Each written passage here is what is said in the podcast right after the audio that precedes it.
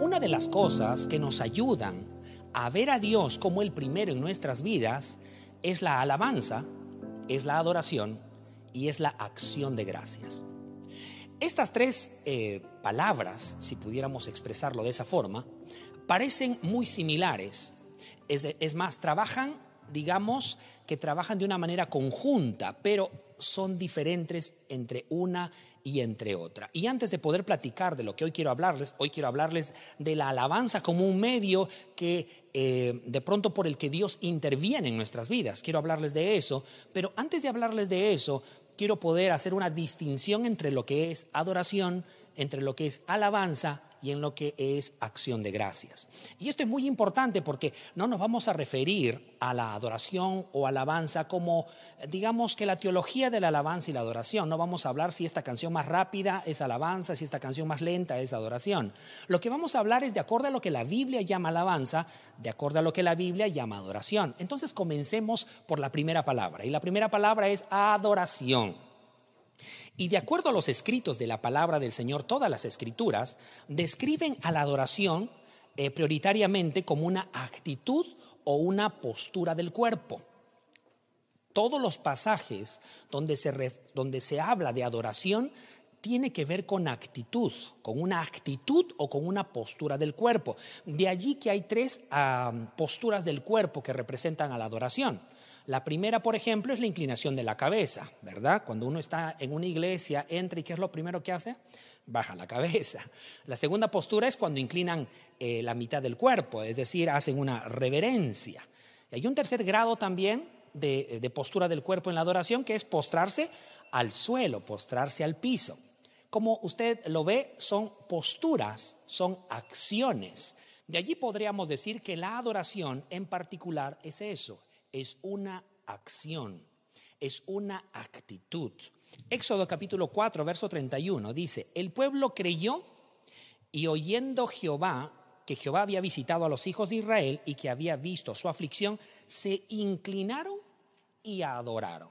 ¿Ve cómo siempre está unida la acción a esa palabra adoración?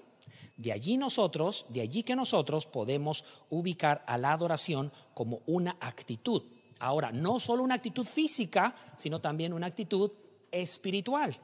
Entonces, cuando venimos a adorar a Dios, tiene que ver mucho con la acción que tenemos espiritualmente y también físicamente. Entonces, una persona que está así, así, y dice, estoy adorando a Dios, bueno, hay serias probabilidades que no lo esté haciendo.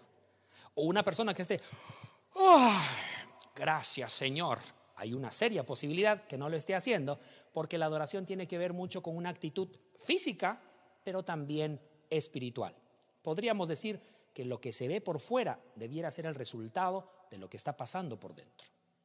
Pero pasemos rápidamente a lo que significa alabanza, o más o menos a, lo que nos, eh, nos referimos cuando hablamos de alabanza. Y según los escritos bíblicos, la alabanza tiene que ver solo con una cosa, una expresión verbal. Yo no puedo decir que alabo a Dios de corazón, sin pronunciar palabras, porque todo lo que tiene que ver con alabanza es una expresión de la boca. Nosotros elogiamos, hablamos de las grandezas de Dios. En síntesis, le alabamos por quién es Él. Ahora vamos a desglosar un poco más acerca de la alabanza, pero pasemos rápidamente a la acción de gracias. La acción de gracias eh, es una acción también como consecuencia de ver a Dios obrar. Es decir, le agradecemos a Dios por lo que Él ha hecho.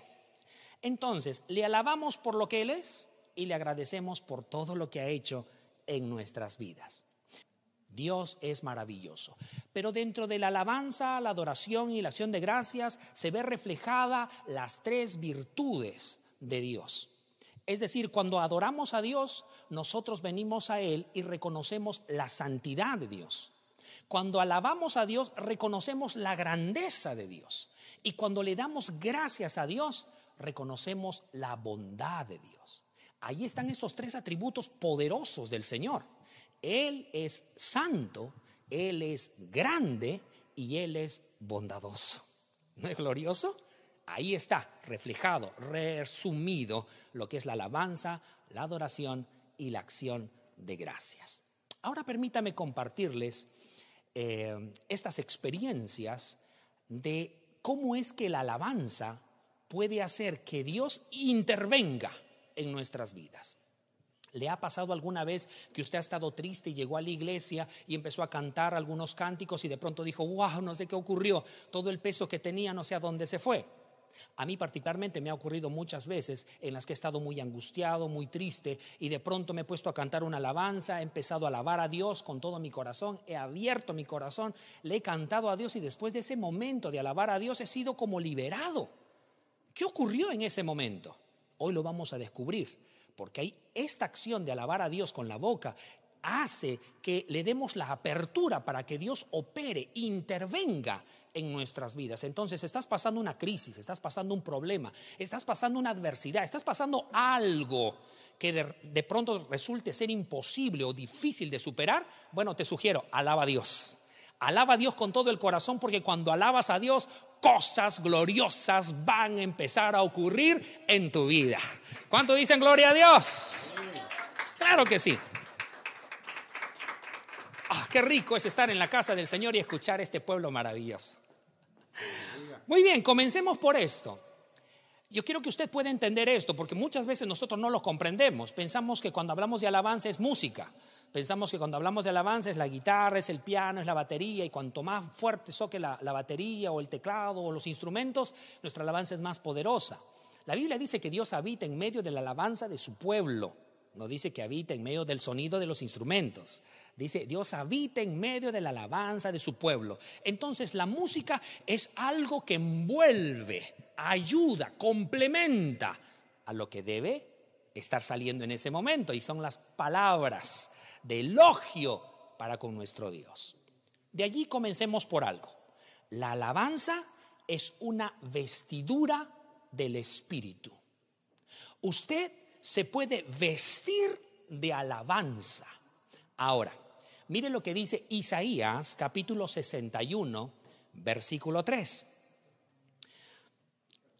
La alabanza es nuestra ropa espiritual. Isaías habla de la venida del Mesías y de lo que él haría. Y en una parte dice, a ordenar que los afligidos de Sión se les dé gloria en lugar de ceniza óleo de gozo en lugar de luto. Escuche esto, manto de alegría en lugar de espíritu angustiado. Eh, el espíritu angustiado, usted lo va a reconocer no como espíritu angustiado, usted lo va a reconocer porque habla de la depresión, de la angustia. De allí, de allí que muchas personas están pasando, están viviendo, ¿verdad? Eh, por esta, por esta, digamos, enfermedad emocional, la depresión.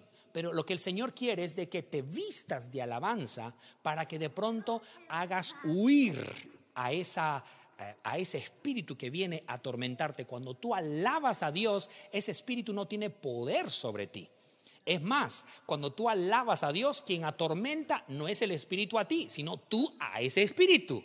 Cuando tú alabas a Dios, algo ocurre contigo, cambian los papeles, porque cuando tú no alabas a Dios, estás oprimido. Es ese espíritu el que te hinca, es ese espíritu el que te hace sentir triste, pero cuando tú empiezas a alabar a Dios, algo ocurre, te pones los guantes, te pones machito, algo se te pasa encima y de pronto eres tú quien oprimes al enemigo y va a tener que huir en el nombre de Cristo Jesús. Amén. Entonces, de acuerdo a la palabra, cuando hablamos de manto de alegría, el manto de alegría es la alabanza. Cuando tú te vistes de alabanza, cuando está en tu corazón el siempre reconocer los atributos de Dios, algo ocurre contigo. Te vistes de alegría, te vistes de alabanza y ese espíritu angustiado simplemente tiene que desaparecer, tiene que huir de tu corazón. Sí, porque la alabanza produce liberación. Salmos capítulo 50, verso 23, gracias hijito. Salmos capítulo 50, verso 23 dice lo siguiente, el que sacrifica alabanza me honrará, y el que ordenare su camino le mostraré la salvación de Dios. Note esto, es muy importante. En otras palabras, podríamos decir que este versículo dice, el que sacrifica alabanza me honrará y preparará camino para mostrarle mi salvación. Escuche esto. Usted puede estar pasando una situación difícil, usted puede estar pasando un problema difícil, pero mientras usted está callado, usted no abre la posibilidad para que Dios intervenga. Pero usted puede estar pasando un problema difícil, usted puede estar pasando una angustia terrible, usted puede estar pasando algún tipo de circunstancia, pero y cuando usted alaba a Dios, usted abre la puerta y dice, Espíritu Santo, entra, por favor, ayúdame a resolver este problema.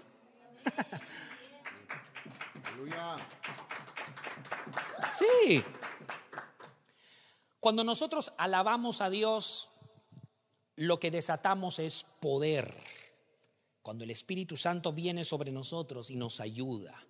Entonces usted va a experimentar eso. Alabé a Dios y algo me pasó. Por eso es que experimentamos cuando vamos a la iglesia y por eso nos encanta tanto las reuniones presenciales. Algunos lo extrañamos, ¿por qué?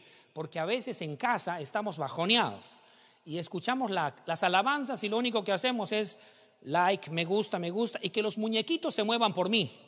¿Cierto? Usted pone ahí un muñequito que se mueve así y uno piensa, se está moviendo. No, su dedito nada más ha puesto play y ya está. Pero al hacer eso, no se produce ningún poder. Entonces, ¿sabe qué es lo que usted dice? Ay, cómo extraño los cultos en vivo. ¿Sabe por qué extraño los cultos en vivo? Porque en el culto en vivo, la alabanza está allí. Hay otros que están cantando. Entonces usted llega triste y se contagia del entusiasmo de los demás. Y de pronto usted empieza a decir, empieza a decir, poderoso Dios, empieza a decir, grande eres tú, Señor. Diez mil razones para alabarte. Tengo muchas razones para exaltarte. Y empieza usted a expresar alabanza. Y cuando usted expresa alabanza, abre la puerta, Dios interviene y esa carga se va. Ahora voy a decirte algo. ¿Y por qué no ocurre en tu casa? ¿Por qué no ocurre en el lugar donde estás? Porque la mayoría de nosotros nos hemos acostumbrado a ser jalados para alabar a Dios. Entonces, alabo a Dios de acorde al contexto en el que estoy. ¿Y qué le dije? La alabanza es el resultado de la boca. ¿Ha leído ese pasaje que dice, la vida y la muerte están en el poder de la boca? Bueno, cuando alabas a Dios proclamas vida. Y cuando proclamas vida, entonces produces vida a tu alrededor. Pero cuando hablas muerte, cuando estás mis problemas, cuando estás mis dificultades, cuando estás cada vez me duele más, cada vez estoy más pobre, cada vez me sale todo mal. Bueno, déjame decirte esto que es muy terrible. También estás creando esa realidad a tu alrededor. Por eso de la importancia de alabar a Dios y el, el énfasis de Dios dice, alábame todo lo que respira, alabe a Dios. Si usted dice de pronto, ay, no es que yo no tengo razones para alabar a Dios, respira. Si puedes respirar, ya tienes una razón muy poderosa para alabar a Dios. Amén. Permítanme mostrarle algunas experiencias en la Biblia donde Dios intervino a través de la alabanza. Josafat es una historia maravillosa. Una fuerza extranjera había invadido Judá.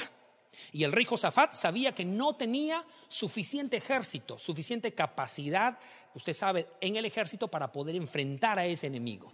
Entonces lo que hizo fue hacer uso de sus armas espirituales. Antes de que vaya a la guerra, es interesante cuál fue la instrucción del Señor. Segunda de Crónicas, capítulo 20, versos del 21 al 22. Me emociona leerlo porque eh, cualquier persona en su sano juicio no lo haría, pero allí está el hombre o la mujer que teme a Dios y sabe pelear con sus armas espirituales. Segunda de Crónicas, capítulo 20, verso 21-22 dice, y habiendo consejo con el pueblo, puso algunos que cantasen y alabasen a, a, Jehová, vestidos de ornamentos sagrados, mientras salía la gente armada, y que dijesen, glorificad a Jehová, porque su misericordia es para siempre. Eric, perdóname, ¿no dijiste que había un conflicto militar allí? ¿Qué hacen saliendo los cantantes, los danzantes, los que tocan tamboriles en lugar de que vayan los camiones, los trailers, los cañones, el ejército, las espadas, los ametralladoras? ¿Quién en su sano juicio, en lugar de enviar artillería pesada militar, envía a hermanitos cantando alabanzas delante? Usted pensaría que eso es ridículo. Bueno, así piensan muchos y por eso es que siguen atormentados, siguen atribulados, porque nuestras armas, las armas de nuestra milicia, dice la palabra, no son carnales, sino son poderosas en Dios para destruir fortalezas, derribando argumentos y todo lo que se levante en contra del conocimiento del Señor. ¿Ah? Y ahí está Josafat, ahí está Josafat, quien de pronto envíe esta palabra. Ahora note lo que pasa un poquito más abajo de este verso. Dice, y cuando comenzaron a entonar los cantos de alabanza, Jehová puso contra los hijos de Amón, de Moab y del monte Seir las emboscadas de ellos mismos que venían contra Judá y se mataron los unos a los otros. Cuando el pueblo de Dios alabó, Dios intervino a favor del pueblo y les entregó a sus enemigos para la gloria de Dios. ¿Cuáles son tus enemigos? ¿Quiénes son los que te oprimen? ¿Quiénes son los que te están atormentando? Bueno, en lugar de quejarte de ellos, en lugar de decir que no tienes fuerzas para enfrentarlos, alaba a Dios y ubícate quién es el que está contigo, porque es más poderoso el que está contigo que el que está en contra tuya. Amén. Otro caso maravilloso es la vida de Jonás. A Jonás se le conoce como el hombre que se fue a Tarsis en lugar de irse a Nínive. Pero la vida de Jonás desde que inicia su vida en la Biblia, eh, es una vida de descenso. Él, por ejemplo, vivió en las montañas y descendió a Jope. Después de descender a Jope, se va a la embarcación. Después de la embarcación se mete hasta dentro de la embarcación. Después de dentro de la embarcación lo botan al mar y termina en la panza del pez. En el segundo capítulo de su libro, Jonás empieza a orar. Y empieza a orar, y empieza a orar, y empieza a orar, y llega hasta el verso 9. Y en el verso 9 hace esta oración. Permítame leérselos. Dice, ¿dónde está? Mas yo, con voz de alabanza, te ofreceré sacrificio. Pagaré lo que te prometí. El verso 10, no sé qué ocurrió, porque oró ocho versículos y no ocurría nada. Y cuando alabó a Dios, el verso 10 instantáneamente dice, y mandó Jehová al pez y lo vomitó en tierra. ¿Qué es lo que produjo que Jonás saliera del estómago del pez? Que Jonás dejara la queja y se pusiese a alabar el nombre de Dios. Sí, la alabanza hizo que Dios interviniese aún en medio de ese juicio otra experiencia en la Biblia es la de Pablo y Silas. Pablo y Silas es, una historia muy conocida y es maravillosa. Pablo y Silas están en la cárcel. Es medianoche y habían sido azotados con varas. Sus espaldas estaban cubiertas de sangre, la seguridad era máxima, los habían puesto grilletes en sus manos, en sus pies, este, estaban muy resguardados y en medio de un lugar y en medio de todo lo que habían vivido y pasado, donde todos se quejarían, llorarían, sufrirían, se quejarían, Pablo y Silas están ahora allí y se empieza a escuchar un sonido. Se empieza a escuchar un sonidito de congas espirituales. Agarraron, no sé, unos palitos y empezaron a golpear en las rejas. Dice la Biblia que Pablo y Silas empezaron a entonar himnos. Una versión dice que los que estaban con él escuchaban atentamente. Claro, porque ¿quién en medio de esa circunstancia alabaría a Dios? ¿Quién en su sano juicio, en medio de problemas, alabaría a Dios? Solo alguien que conoce el poder que se encierra detrás de la alabanza y la adoración.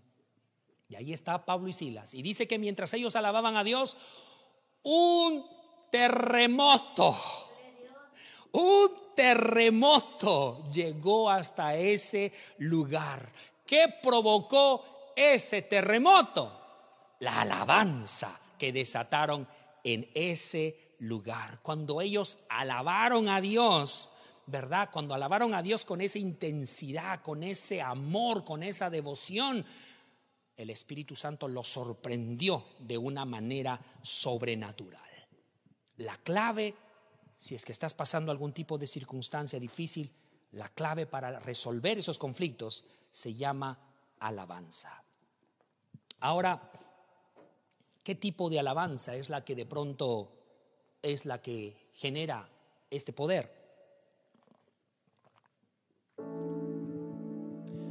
Pastor, me acaban de dar mil dólares. Me siento feliz, voy a alabar al Señor. Acabo de ingresar a la universidad, quiero alabar a Dios. Hice una cirugía y me salió muy bien, ya no tengo el mal, voy a alabar a Dios. La persona que amo regresó y dice que me ama también, voy a alabar a Dios. Me dieron mi visa, voy a alabar a Dios. ¿Será esa alabanza poderosa? les digo que esa no es una alabanza tan poderosa, aunque debemos alabar a Dios por lo que Él está haciendo por nosotros, pero la alabanza más poderosa es la que le expresamos a Dios cuando no tenemos el deseo siquiera de hacerlo. Hebreos capítulo 13, versos del 15 al 16, dice así. Así que ofrezcamos continuamente a Él, ¿qué cosa? Sacrificio de alabanza, es decir, frutos de labio que confiesan su nombre. Cuando estás enfermo, en cama y no puedes moverte, qué difícil es alabar a Dios. Cuando pierdes a un ser querido, qué difícil es alabar a Dios. Cuando no tienes dinero en tu bolsa, qué difícil es alabar a Dios. Cuando sientes que no tienes fuerzas, Qué difícil es alabar a Dios. Cuando te sientes rechazado por los demás, qué difícil es alabar a Dios. Cuando te sientes perdido, qué difícil es alabar a Dios. Cuando te sientes oprimido, qué difícil es alabar a Dios. Cuando te sientes morir, qué difícil es alabar a Dios. Cuando te sientes deprimido, angustiado, qué difícil es alabar a Dios. Pero es justamente allí donde el poder se desata. Es justamente allí donde puedes abrir la puerta para que Dios intervenga y ese momento de angustia puede transformarse en un momento de gloria, en un momento de victoria, en un momento de dicha, en un momento para ver un milagro de parte de Dios. A veces no hemos reconocido lo que Dios quiere hacer en nuestras vidas. Hemos dicho, no tengo ganas, no quiero alabar. Prefieres escuchar cualquier cosa Prefieres caminar, prefieres estar melancólico, melancólica. Prefieres estar en un estado triste y angustiado, pensando que tal vez de esa manera algo bueno va a ocurrir. Pero ya te has dado cuenta que, cosa, que pasan cosas peores. Porque al, estar angustiado, lo único que haces es que ese espíritu opere más en ti. El enemigo cuando te ve triste, no dice, ya déjenlo, está triste. No, cuando el enemigo te ve mal, quiere aplastarte, eliminarte, matarte. La Biblia dice que Él ha venido a robar, a matar y a destruir. Pero dice la palabra del Señor que Jesucristo ha venido para que tengamos vida y para que la tengamos en abundancia quiero que busque el Salmo 34. Me impactó muchísimo cuando leí este salmo. Y no porque haya leído el salmo completo. Desde el título me impactó muchísimo. Me impactó muchísimo porque conozco la historia. Me impactó muchísimo porque vi el contexto en el que fue escrito este salmo. El título comienza y dice, Salmo de David, cuando mudó su semblante delante de Abimelech y él echó y se fue. Permítame darle un contexto. David está huyendo de Saúl porque Saúl lo quiere matar. El que se decía su padre ahora lo quiere matar. El pueblo a quien él defendió, por quien él dio su vida, ahora está en contra de él están de acuerdo con Saúl de matar a ese David. David huye a Amalek. Amalek es enemigo de Israel. Y David es el general que ha dado más victorias a Israel. Por tanto, la vida de David corre un gran peligro. Dice la Biblia que él tuvo que fingirse loco. Algunos lo pueden ver divertido, pero él tuvo que fingirse loco. Dicen por allí que él babiaba para que la saliva saliera por su barba. para que todos pensaran que estaba loco. Esa historia usted la puede ver en Primera de Samuel, capítulo 21, versos del 13 en adelante. Y ahí está David como loco, pero dentro de sí mismo. En ese contexto, escribe el Salmo 34. ¿Y cuál es la primera frase del Salmo 34? La primera frase del Salmo 34 es, bendeciré a Jehová en todo tiempo. Aleluya. Su alabanza estará de continuo en mi boca. Bendeciré a Jehová en todo tiempo. Su alabanza estará de continuo en mi boca. Yo no sé a quién le estoy hablando en esta mañana, pero estoy seguro que usted ha estado pasando por situaciones muy difíciles. Pero el Señor ha permitido que usted escuche esta palabra, que usted se sintonice en esta mañana y puede escuchar que en medio de su crisis usted puede levantarse y llorar de pronto, deprimirse, o usted puede levantarse y decir, bendice a Jehová en todo tiempo, su alabanza estará de continuo en mi boca. Bendeciré a Jehová en todo tiempo, su alabanza estará de continuo en mi boca. Hijos, quiero preguntarte en esta mañana, ¿qué te está impidiendo alabar a Dios? ¿Qué te está impidiendo alabar a Dios? Si hay alguna angustia, alguna desesperación, presenta a Dios sacrificio de alabanza, es decir, frutos de labios que confiesan su nombre.